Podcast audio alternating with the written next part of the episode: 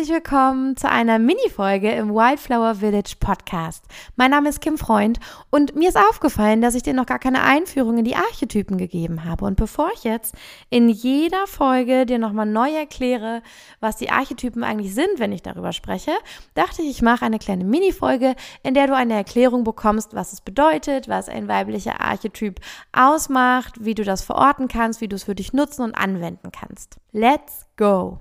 Die Archetypen, habe ich dir ja schon einmal erklärt, sind so innere mh, mm, Anteile in dir, die wir wiederfinden, einmal in dir als Wesenszüge, aber auch ähm, in deinem Lebensverlauf. Also es gibt so verschiedene Phasen im Leben, deine Kindheit, die Jugend, ähm, der Moment, wo du vielleicht Mama wirst, ähm, dann der Moment, wo wir in die Menopause gehen. Das sind ganz bestimmte Übergänge in unserem Leben, die durch diese Archetypen gut beschrieben werden.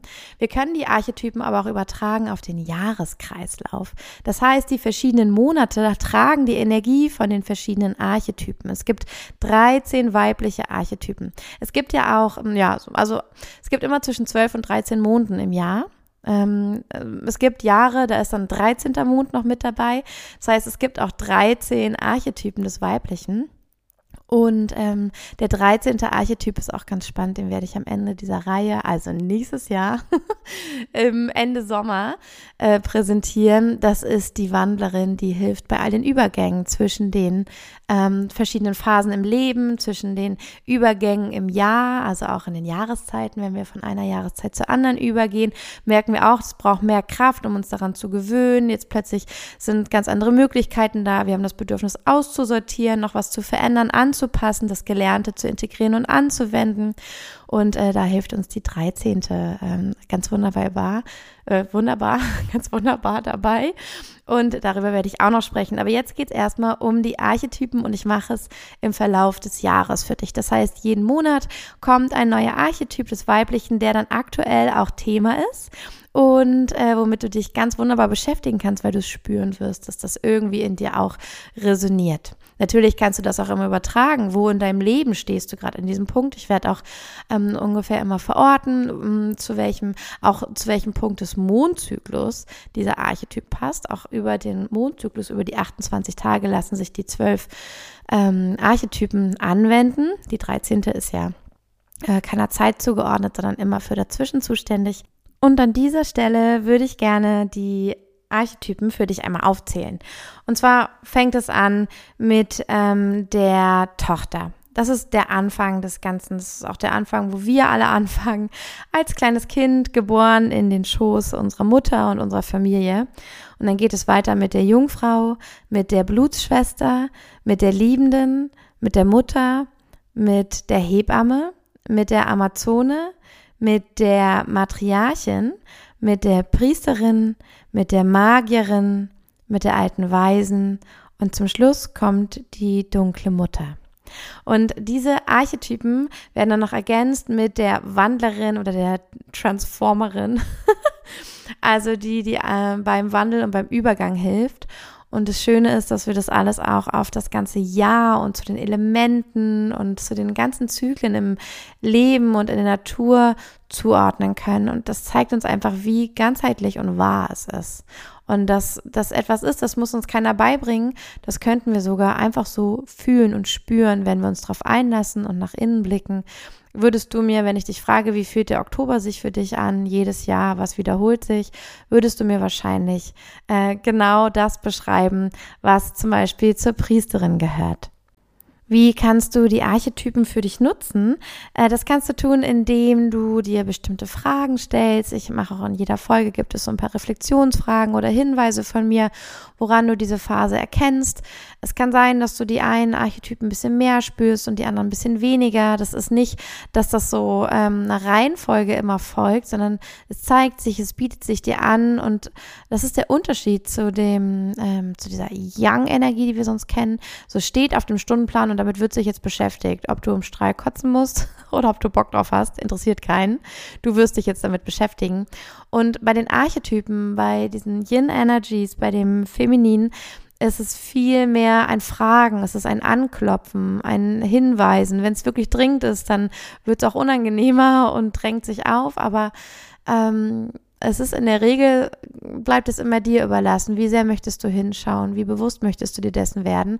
Aber wenn du dir dessen bewusst wirst und wenn du auch mal durch die Schatten durchgehst und durch das, was nicht so angenehm ist, gibt es immer die Belohnung am Ende. Die Belohnung ist, dass du dich mit dir verbunden fühlst, dass du dich endlich in dir und deinem Körper zu Hause und angekommen fühlst, dass es scheißegal ist, was das Außen macht, denkt oder äh, meint. Du kannst viel besser deine eigenen Entscheidungen treffen und bist bei dir. Wahrscheinlich das, was du dir immer wünschst, dass du unabhängig vom Außen wirst und ähm, dass du dein Zuhause, dein Wohlgefühl, deine Zufriedenheit dorthin mitnimmst, wo du bist, unabhängig davon, wie das Außen aussieht. Und das ist etwas, was die Archetypenarbeit dir schenken kann. Denn in diesem Prozess lernst du dich wirklich, wirklich kennen musst du wirklich ehrlich zu dir sein. Das ist auch, also du wirst auch durch Momente gehen, die du einfach vielleicht verfluchst oder die dir Angst machen. Aber es gibt, es gibt keine Abkürzung, es gibt keinen Weg drumherum. Der kürzeste und stärkste Weg führt immer durch das hindurch, wo du jetzt, was sich gerade zeigt. Und am Ende wirst du rauskommen und wirst denken, oh mein Gott, das war es wert. Und es ist so geil.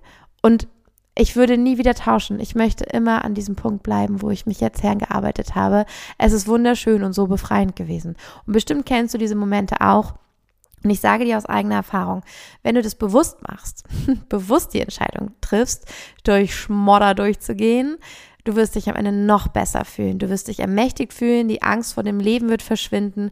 Die Ohnmacht wird verschwinden, weil du weißt, du kannst alles schaffen, denn du hast es bewusst gemacht und bist am anderen Ende rausgekommen, gestärkt und genährt. Und es ist eine unglaublich bestärkende Entscheidung, diese Prozesse bewusst anzunehmen und nicht mehr zu glauben, wenn du nur artig bist, dann wird das Leben dir keine Aufgaben mehr zuschieben. So ist es nicht. Sondern zu sagen, ey Leben, hier bin ich ich nehme die Aufgaben, weil ich weiß, du willst mir damit Gutes tun. Und ich freue mich drauf. Und ich finde, das ist was, was die Archetypenarbeit mir geschenkt hat. Es bestärkt mich, es bestätigt mich, es bestätigt mein Gefühl, das ich in mir drinne habe. Und ähm, ja, es macht es macht mich autonom und glücklich, tatsächlich. Und deswegen nehme ich diese Folgen für dich auf, jeden Monat eine, damit du dich damit verbinden kannst und für dich deine Wahrheit rausfinden kannst. Und es muss niemals meine Wahrheit sein. Du fühlst, was mit dir resoniert. Du nimmst das, was jetzt gerade wichtig ist und kannst es jedes Jahr wieder zu der Zeit anhören. Oder wenn du merkst, boah, diese Folge will ich gerade nochmal hören. Ich merke das gerade so sehr. Was war da nochmal? Was hat Kim nochmal gesagt? Hör sie dir an, speicher sie dir ab enjoy. Und äh, lass mich auch immer gerne wissen, wie du die Archetypenarbeit fühlst oder was du dir noch wünschst, was du für Fragen hast. Ich mache da gerne noch ergänzende Podcast-Folgen, immer, immer gerne. Äh, schreib mir um, bei Instagram äh, at kim.freund oder per E-Mail an love, also wie Liebe auf Englisch, L-O-V-E, at kimfreund.com.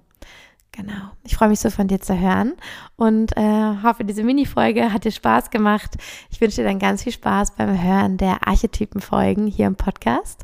Enjoy und so much love, deine Kim. Ah.